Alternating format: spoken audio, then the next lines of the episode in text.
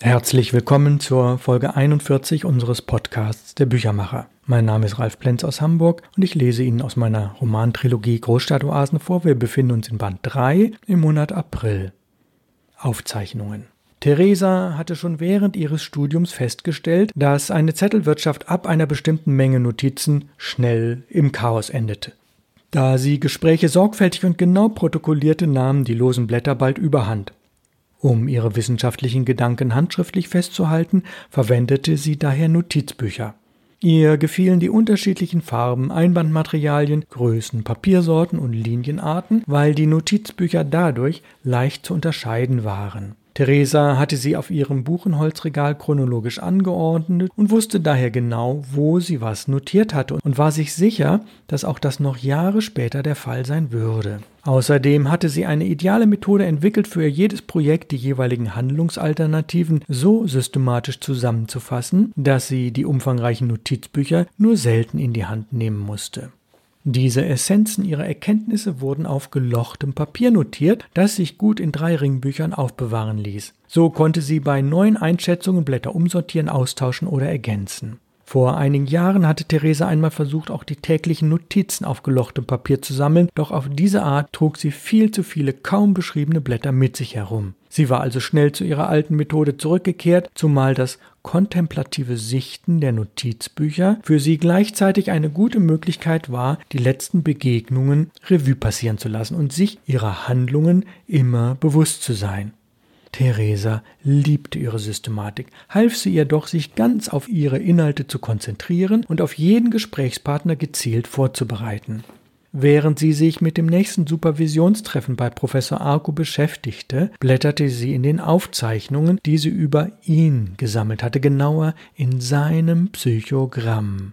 Selbstverständlich hatte sie nicht nur Dossiers für ihre Patienten und Fälle, sondern auch solche für andere wichtige Gesprächspartner. Da ihr Professor sowohl in den letzten Jahren als auch für die Zukunft extrem wichtig für sie war, war sein Psychogramm recht umfangreich. Bevor Theresa mit der Vorbereitung begann, übte sie bei einem Tee einfache Assoziationsverfahren. Thais Arco. Ob er wirklich so heißt? Wenn sein Vorname von Matthias kommt, durchaus denkbar, müsste er sich mit H schreiben. So wie Arthur, von dem Imelda erzählt hat, das H erst später dazu kam.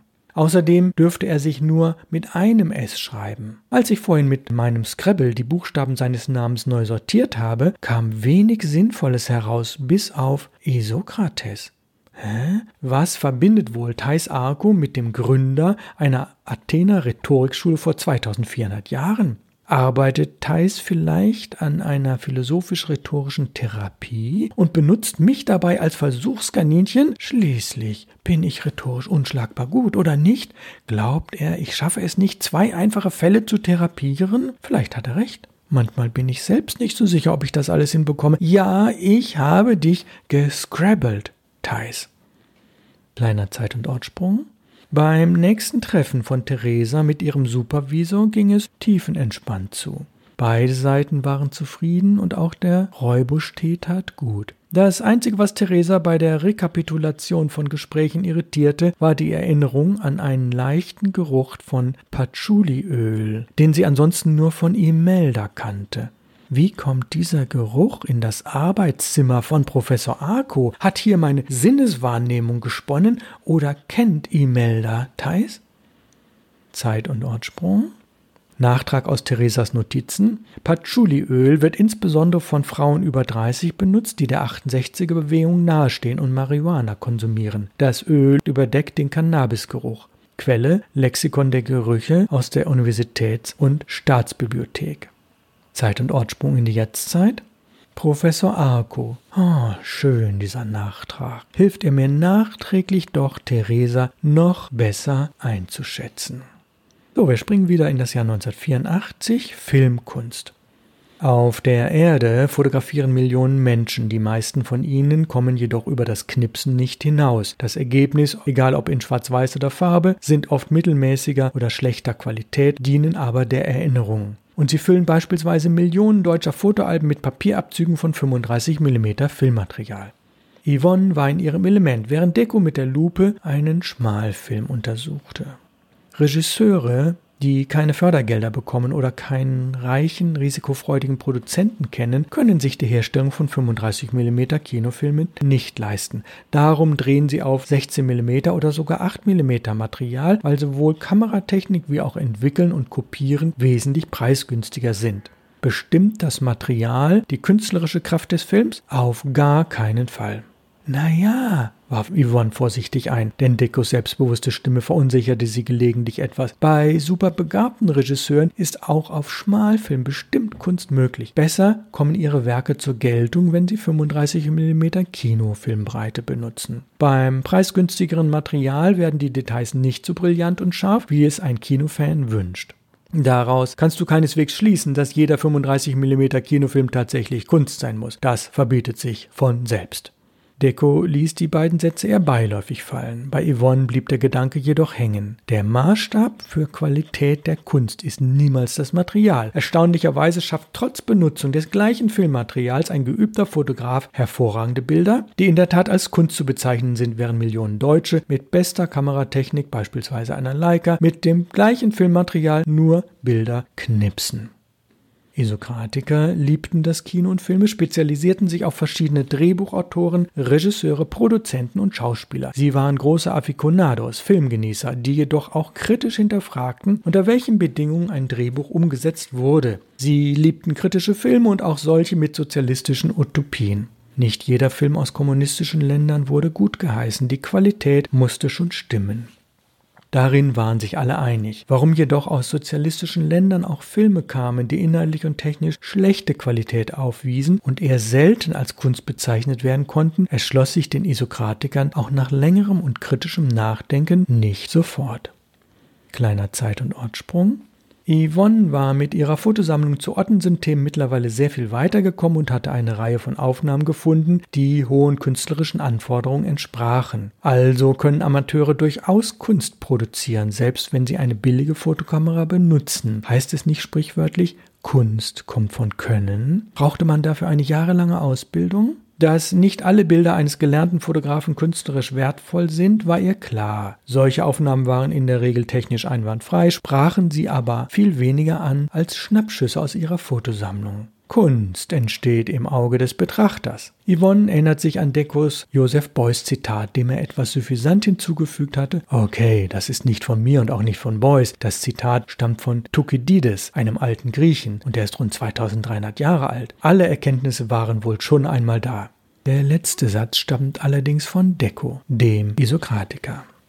Nächste Kapitel Blues-Probleme. Jenseits der Treffen arbeiteten die Isokratiker weiter hinter den Kulissen. Wenn man Besuche verschiedener Clubs, Bars und Szenelokale sowie gelegentliche Treffen im Wohnzimmer eines Musikers als Arbeit bezeichnen konnte. Es wurden Adressen gesammelt, hilfreiche Hinweise auf weitere Musiker und Bands nachgegangen, Regeln für Auftritte weitergegeben. Rasch zeichnete sich ab, wer bei den ersten Abenden des Bluesclubs spielen könnte. Manchmal musste einer der Isokratiker etwas weiter durch die Stadt oder ins Umland fahren, um die Blues-Kompetenzen eines Newcomers einzuschätzen. Kaum einer der Musiker hatte bereits ein Album veröffentlicht, daher wurden Audiokassetten herumgereicht, um das Repertoire näher kennenzulernen. Die Musikabende am Wochenende, manchmal Musiknachmittage, waren die Highlights im April, auch wenn nicht jedes Talent hielt, was man sich von ihm versprochen hatte. Die Abstimmungsprozesse dauerten relativ lange, denn man wollte Einstimmigkeit erreichen. Jeder Isokratiker notierte seine Favoriten in der Reihenfolge der Beliebtheit in Listen, doch diese bewährten sich nicht. Rückten weitere Musiker unerwartet auf vordere Plätze, war die Reihung hinfällig.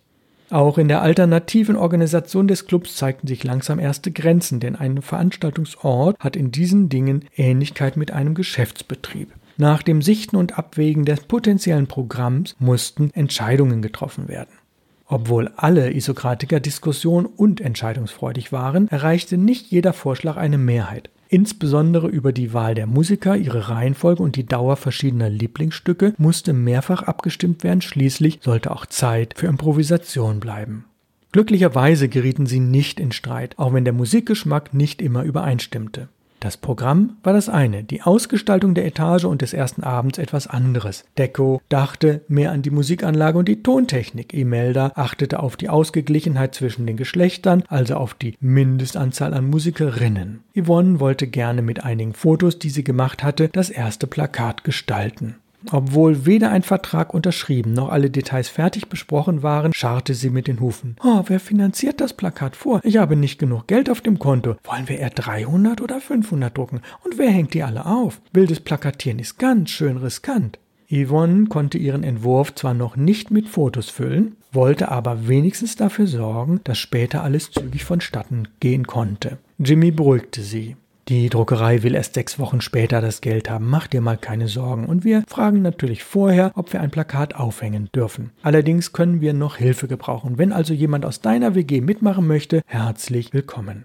Die Isokratiker spürten, dass manche Probleme strukturelle Ursachen hatten und Entscheidungen oft deutlich länger dauerten, als nötig gewesen wäre. Doch das oberste Ziel, sich selbst und natürlich den Besuchern mit dem Club eine Freude zu machen, wog das in jedem Fall wieder auf. Die Gründung nahm immer konkretere Formen an und alle genossen das gemeinsame Projekt. Ja, sie waren geradezu begeistert und berauscht. Allerdings war der Blues nicht für jeden Isokratiker die ideale Musikrichtung. Blues hat depressive Komponenten. Er ist langsam, die Texte sind oft traurig und am Ende wird selten eine Lösung angeboten. Gelegentlich gab es so bittere Songs, dass Tränen flossen. Insbesondere für Rick war der Blues eine Musikrichtung, die seine Seele berührte, gleichzeitig auch eine, der er nur in der Runde der Isokratiker begegnen konnte. Waren die anderen um ihn herum, war alles wunderbar. Hörte er die gleiche Musik in seiner WG, überfielen ihn so starke Grübelattacken, dass kaum an Schlaf zu denken war. Glücklicherweise gelang es ihm durch die Gespräche mit Resi, besser mit der Situation umzugehen.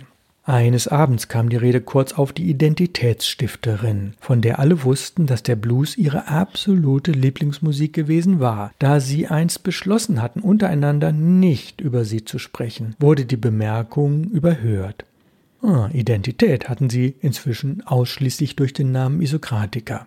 Unsere Gespräche, ganz gleich, ob sie manchmal Mühe machen oder fantastisch fließen, stiften so viel Sinn, dass wir unser Leben lang davon zehren werden, sagte Jimmy an diesem Abend zum Abschluss.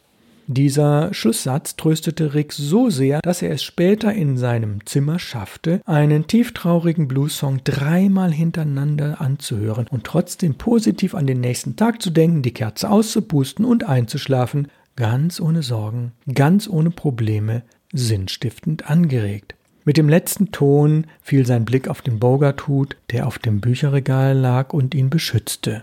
So kam es Rick jedenfalls vor. Ja, ganz kleiner Zeit- und Ortsprung in die Jetztzeit. Professor Arco. Eine brillante Analyse der Ereignisse im April. Vielleicht noch ein wenig zu breit dargestellt, doch es fehlen keine wesentlichen Aspekte und das ist die Hauptsache. Ja, die Sommerpause neigt sich dem Ende entgegen. Wir beenden die Folge 41 und nächste Woche ab Folge 42 kommen wieder die etwas längeren Folgen. Ich bedanke mich sehr herzlich fürs Zuhören. Empfehlen Sie meinen Podcast gerne weiter. Es grüßt Sie aus Hamburg ganz herzlich, Ihr Büchermacher Ralf Plenz.